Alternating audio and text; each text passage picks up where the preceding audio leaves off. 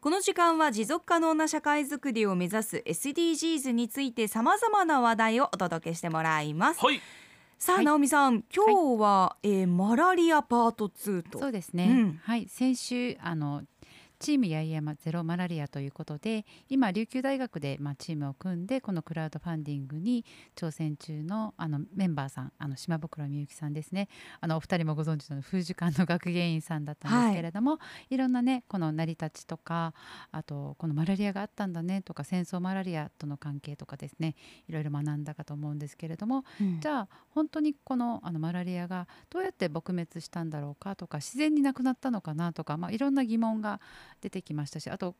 前回リスナーさんの反応がすごく面白いなというふうに思いましたあの初めて知りましたとか、うんうんあの離島地域のことなんとなく知ってたけれども詳しい話を聞けてよかったですということであのいろんな反応ありがとうございました。はい。より詳しく今回はあの専門的なあの形であの斉藤美香さんにお話を聞きましたので、はい聞いていただきたいと思っています。えっと、斉藤美香さんははい琉球大学の先生？そうですね先生で、うんえっと、熱帯学を専門とされている先生なのではい。今回はあの先日のみゆきさんは、まあ、あの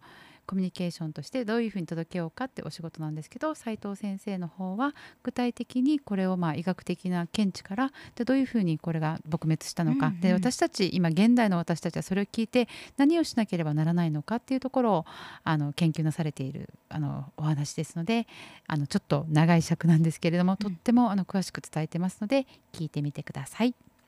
八重山にマラリアが漂着したのが1950年代にあの漂流船によってあの運び込まれたと言われているんですがそれから400年間八重山はその風土病マラリアによって非常に苦しめられてきたんですけれども当初はそのマラリアが風紀であるとか焼きと言われてあの何が原因だとかわからないジャングルで洗濯をしていたらかかる病気であるとか農作業をしているとかかる病気であるということを経験的には知っていたんですけれどもその実態すらもわからなかったのがずっと続いていました。1800年後半ぐらいになってカーバイ改正であるということが分かってくるんですけれども日本の政府の援助によって薬が支給されてキニネという薬なんですけれどもそこからあの組織だった対策が取られ始めるのが1921年なんですけれどもしかしあま科学的にあの根本的な対策にはならずに毎年1000人から2000人の患者発生がずっと続いておりました。で戦争に入っていって日本軍はどこに有病地があってどこが無病地であるということが分かっていながらその有病地であるジャングルに住民を強制的に避難させるということによってあの住民たちが薬も食料もない中バタバタとそのマラリアに罹患し倒れていって致死率も非常に高く住民の2分の1である1万6千人以上の方たちがマラリアに罹患し住民の10分の1にあたる3647名の方がマラリアで亡くなっていったといういわゆる戦争マラリアという地獄のような悲劇を経験することになります。まあ、その中においてでもこれはその八重山で素晴らしいことだと思っているのが科学者がいるんですけれどもその時のデータを非常に細かく取っていてどこの地区でどのくらいの人が罹患し亡くなりというそして年齢別であったり男女別であったり非常に質の高いデータを取っていっています。そのデータを見たアメリカ軍が戦後入ってきてすぐにもうそのデータをもとにして薬と食料の援助を決めていきます。データを取った科学者たちはその後アメリカ軍の支配下においての政治のトップに指名されてそして科学的なものとその政治的なリーダーというのが見事に合致した政策を取ることができるでマラリアの対策にをあの本筋とした政策をあの取ることができたというのが八重山にとってのあの感染症対策非常にあの幸運なことではなかったかと私は考えています。戦後なんですけれども行っていったのが罰金を伴う強制力のある取締り規則というのができまして住民たちにもマラリア対策というのに参加してもらうということが非常に特徴的な対策の一つだったと思います。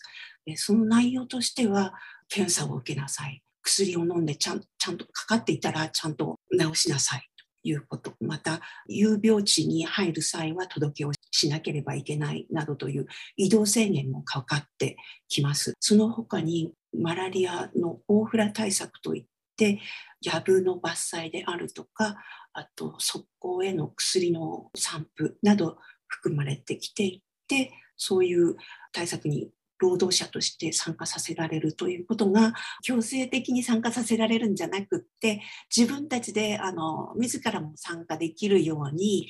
啓発活動にも非常に力を入れていて歌を作ったりまたあの講演会を開いたり劇をしたりでその成果があって1万6,000人いた患者さんが一気に1949年には17名まで下がってゼロマラリアまでもうあと一歩っていうところまで来たんです。そうなってくると今でも通じることなんですけれどもどうしても経済に舵を取りたくなってきてしまう。でその時に同時にリーダーの交代政権の交代が起こってしまうんですね八重山で。そこであの新しいリーダーが予算もつけずにマラリア対策がうまく機能しなくなってくるんです。そこでその当時本島であるとか都の方では何が行われていったかというと米軍による土地の接収が行われて土地がなくなってきてまた帰還兵とかがあって人口が多くなってきて食べるものがなくなってきた。で都なんかでは資材がなくなって八重山に開拓に入りたい。という人たちが多くいらっしゃって入植が進められていくんですね。でその入植のする移民の方たちにきっちりした対策を取ることができずに有病地と言われる場所にどんどんと入植させてしまった結果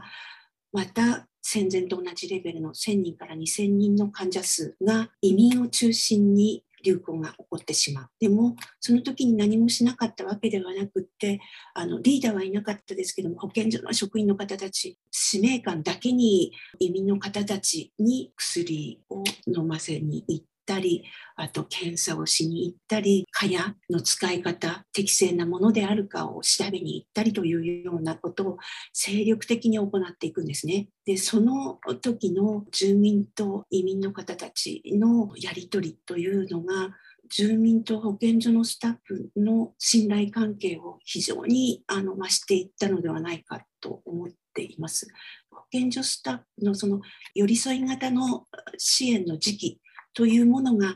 あのマラリアをなくしていった鍵になってくるのではないかと私は考えています。当時移民マラリアを非常に重要視したアメリカ軍はあの GHQ の方からウィーラー博士という移動物学者を八重山に派遣してウィーラーさんがマラリア対策の計画を立てていくんですけれどもそれにアメリカ軍は集中した予算をつけることができます。米軍がやることですからスパルタ式な指導を保健所スタッフにして非常に厳しかったそうなんですけれどもその保健所のスタッフの人たちに本当に隅々にまで DDT という効果のある薬を任せて感染経路を断つという方法をやるんですけれども隅々にまで巻くことができなかった低芸のもうそういう人たちはあの容赦なく解雇していったということが言われています。DDT の散布の時に住民は何も何をするのかというと家の中の家具を外に全て出さなければいけなくって、まあ、大変な作業だったとは思うんですけれども信頼関係があったからこそ陽性ベースでできたのではないかと私は考えています。最終的に1962年ゼロマラリアが達成されます。今からたったの60年前です。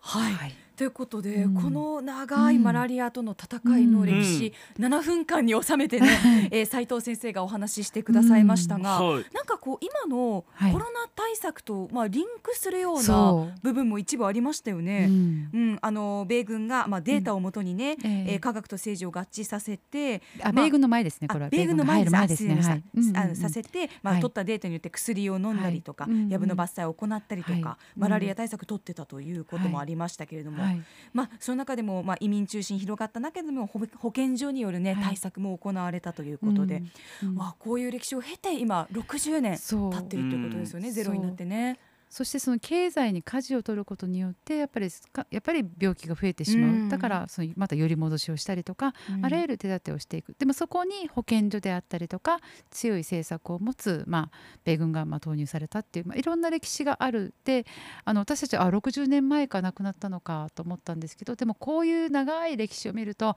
あもしかしたらたった60年前なのかなと、今でもこのマラリアに苦しむ世界の各地の様子があるんですけど、だからたまたま沖縄で亡くなったんではなくてあらゆる努力によってこうやってなくしていったんだっていうことは私たち学びたいし、あのうん。強制力によって人があの例えば自粛とか、ね、あの出かけてはいけませんとかあのちゃんと管理してくださいっていうことでもうなんだよっていうふうに思われたりする瞬間、うん。私自身も本当に家族のことがうん。いろいろ考えることはあったんですけど、はい。でもそうやって歴史を繰り返しながら私たちは感染症であったりとかでいろんなものと戦ってきたんだっていう歴史なんだっていうことに今回すごく学ばされたなと思いました。ねえ。なんかもう家具も外に出さなきゃいけないっていううん。ね。話とかもあって、はい。本当に大変な対策がね、うん。おあったんじゃないかなと思いましたけれども、はい、ねまた最後の方であの、あの最後にあの皆さんにクラウドファンディング呼びかける音源がありますので、聞いてみてください。はい、